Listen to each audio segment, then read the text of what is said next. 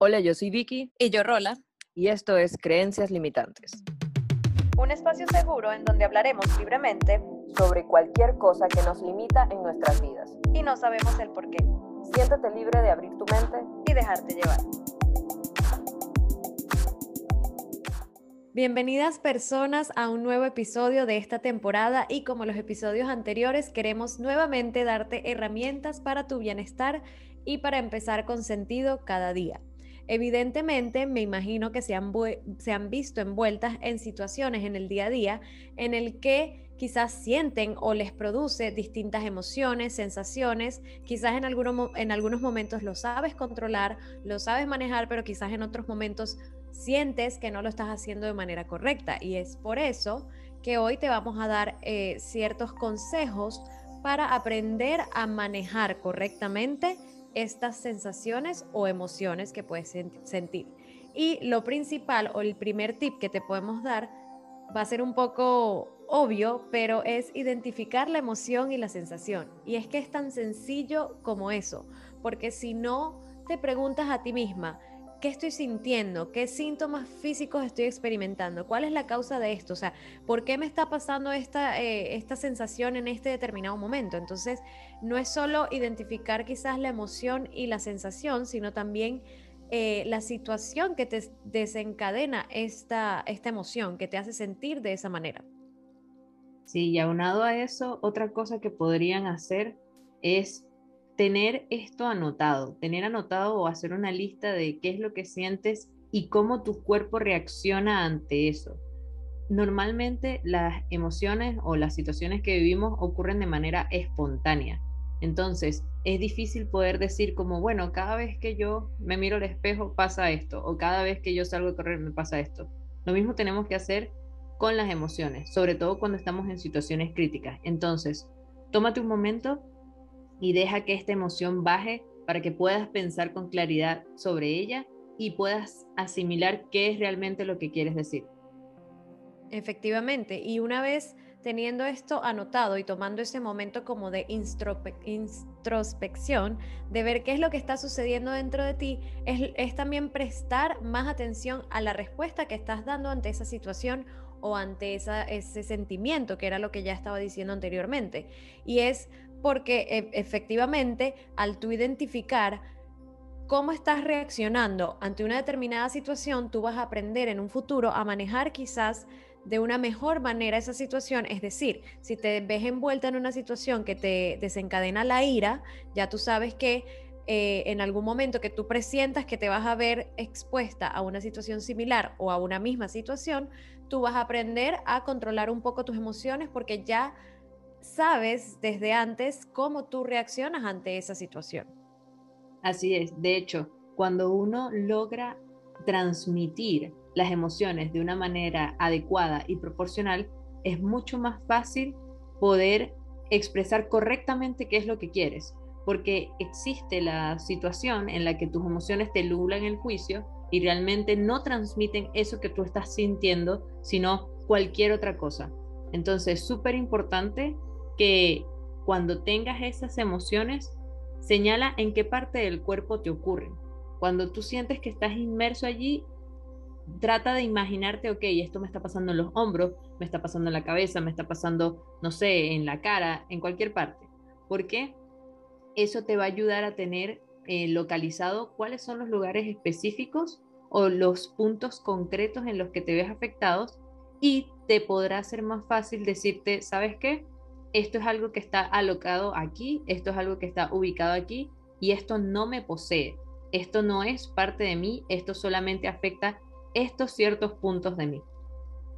Y una vez identificado esto, además, tienes que también ser muy honesta con lo que tú estás sintiendo y con lo que haces. Evidentemente, al tú expresar tus emociones adecuada y proporcionalmente y haciendo como un, un mapeo de lo que estás sintiendo o dónde vas sintiendo esa emoción, como decía Vicky, señalar como la parte del cuerpo o la parte de la mente o como te vayas sintiendo en ese determinado momento, también tienes que ser muy honesta en el sentido de, suponte que estás en una situación en la que estar con una determinada persona te hace sentir mal.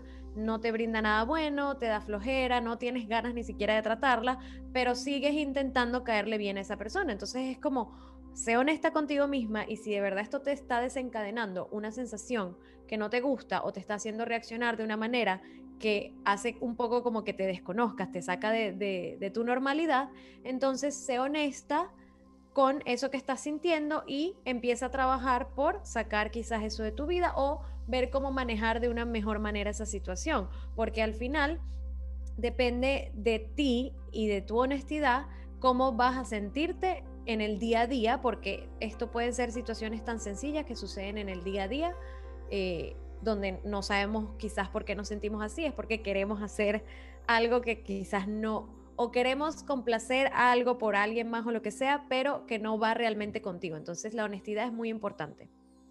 Así como el hecho de no solamente darnos cuenta de qué es lo que realmente sentimos, sino también examinar el espacio en donde estamos sintiendo estas cosas. Por ejemplo, el timing de qué vamos a decir y cómo lo vamos a decir es súper importante. Imagínense que tú te sientes mal y estás en una situación súper delicada con personas donde tu entorno todo está tenso, todo está mal y tú decides explotar ahí de ira, por ejemplo. Eso no sería lo más conveniente. De hecho, lo mejor es estar atento a tu alrededor, estar, atento a la situación, al contexto, a las personas, a cómo se está llevando esa dinámica para tú poder decir realmente lo que quieres sin que sea sin que se vuelva como una bola de nieve que va creciendo a medida que te vas expresando.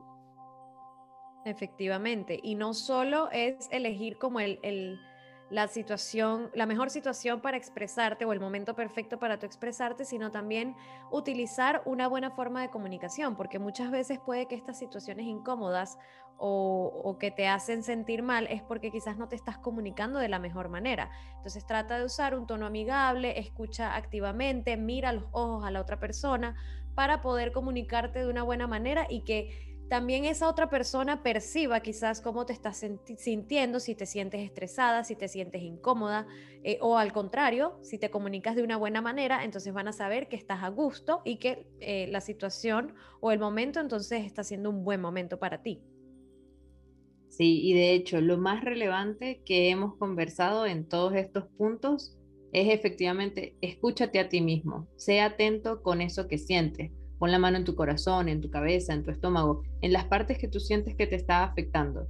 Y te darás cuenta de que este tipo de emociones puedes aprender a controlarlas, puedes aprender a manejarlas y puedes expresarte efectivamente como tú deseas y no detrás de la cara de una emoción no controlada, detrás de la cara de la ira, detrás de la cara de los nervios, detrás de la cara de, no sé, de exceso de alegría, por ejemplo.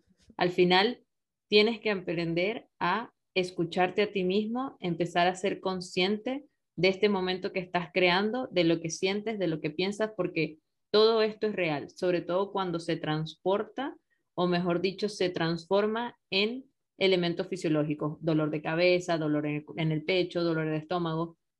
Todo eso te hace sentir que es real lo que te pasa. Y es súper importante que seas consciente de ello.